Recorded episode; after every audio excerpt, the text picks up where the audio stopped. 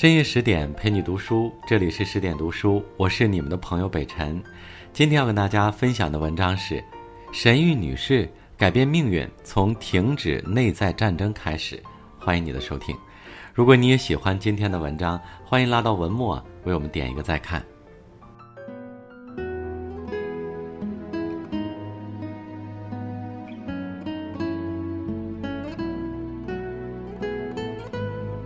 心理咨询师黄世明老师曾提出，大多数人的困惑与挣扎主要集中于两个问题：一个是我们所想的和体验到的不同，另一个是我们总是无法成为理想中的那个人。两种冲突会在脑海中爆发激烈的内在战争，滋生出诸多消极想法与负面情绪。加拿大文学女王玛格丽特·阿特伍德的长篇小说《神谕女士》中。主人公琼就是这么一位内在战争硝烟不断的人。琼自小因为身材肥胖而吃尽生活苦头，从黑暗中走来的她，即便成年后自己变得十分优秀，依旧习惯性的处处进行自我攻击。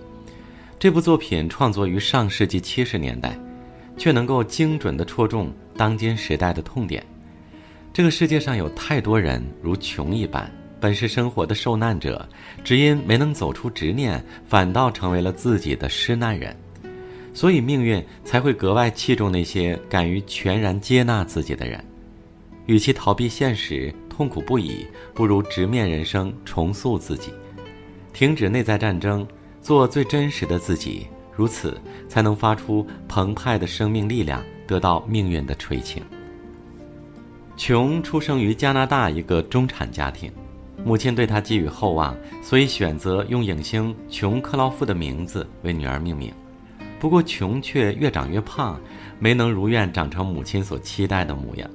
抱着最后一线希望，母亲将琼送去学习了舞蹈，而琼也立刻爱上跳舞，在地下室一跳就是几个小时，每个动作都做得熟练而优美。但因为体重没有下降，她也从未获得过母亲的只字赞扬。为了改变母亲对自己的态度，长大一些的琼开始帮忙做家务。没想到母亲非但不领情，反倒因为琼动作笨拙而变本加厉地加以否定。你不但胖，而且还很笨。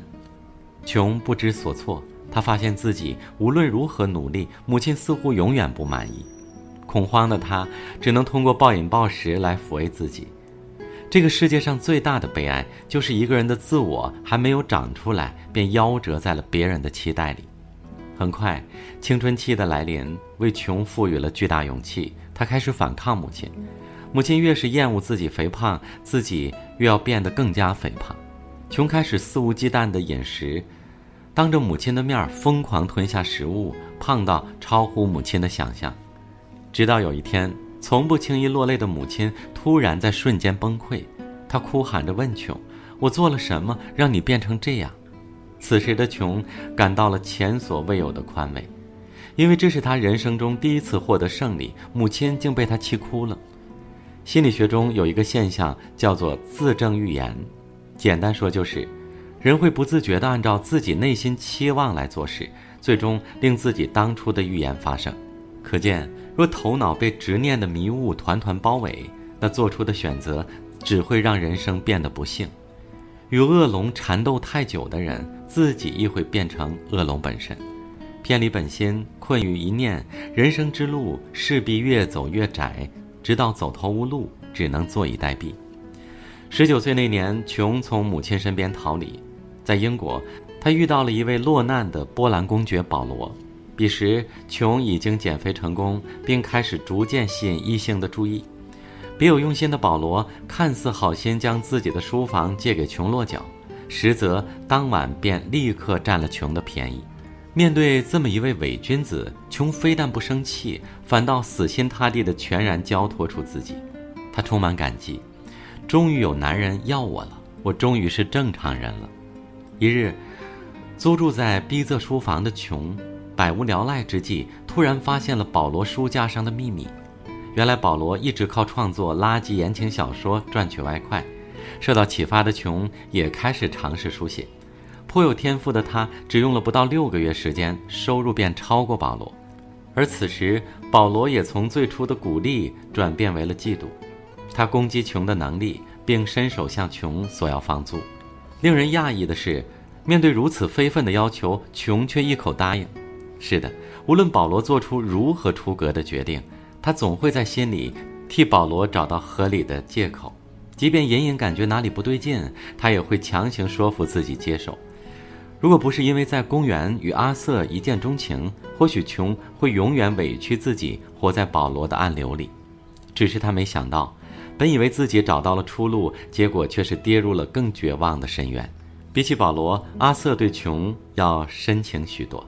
他会为琼梳理头发，与她温暖相拥，这些都是琼所从未感受过的美好。于是，他又开始像当初对待保罗那样一无所求的爱阿瑟。为了帮助阿瑟和室友布置房子，不到三个月时间，琼便将自己辛苦攒下的稿费全部花光。甚至在母亲离世时，琼想要飞回加拿大奔丧，却拿不出足够的钱来购买机票。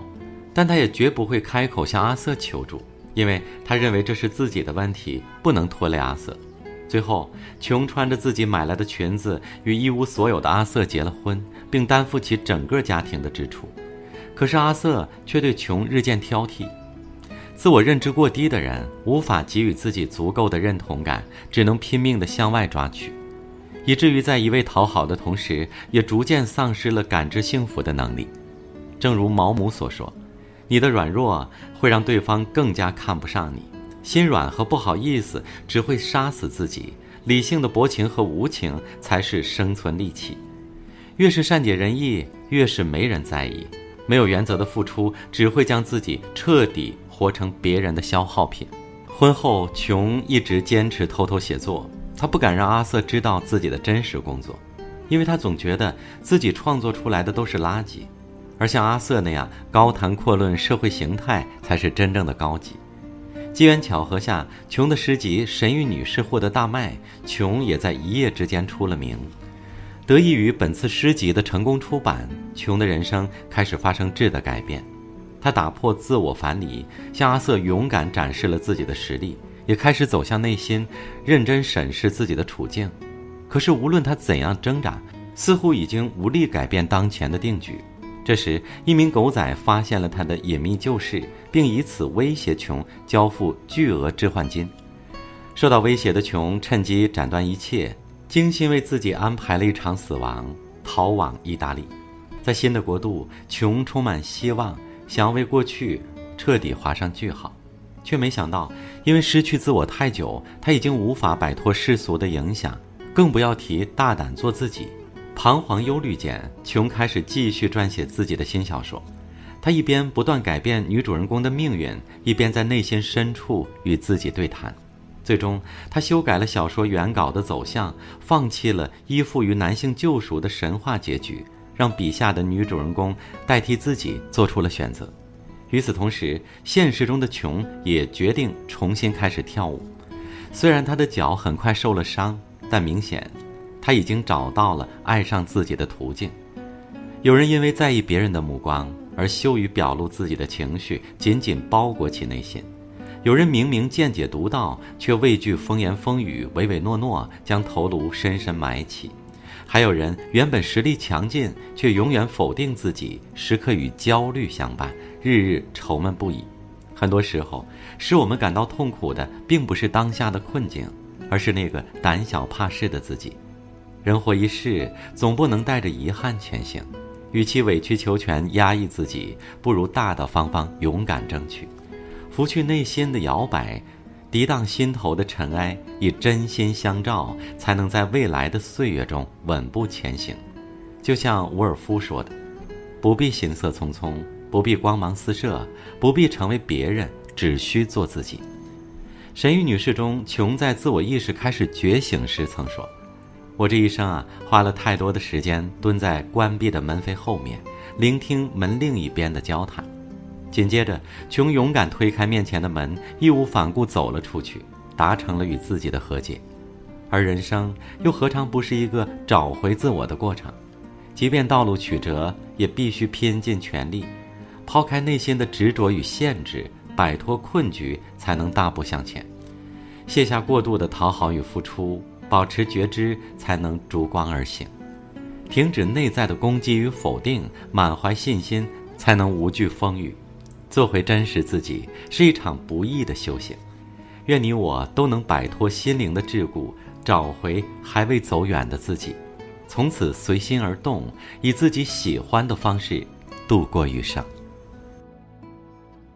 更多美文，请继续关注十点读书，也欢迎把我们推荐给你的朋友和家人，一起在阅读里成为更好的自己。我是北辰，我们下次见。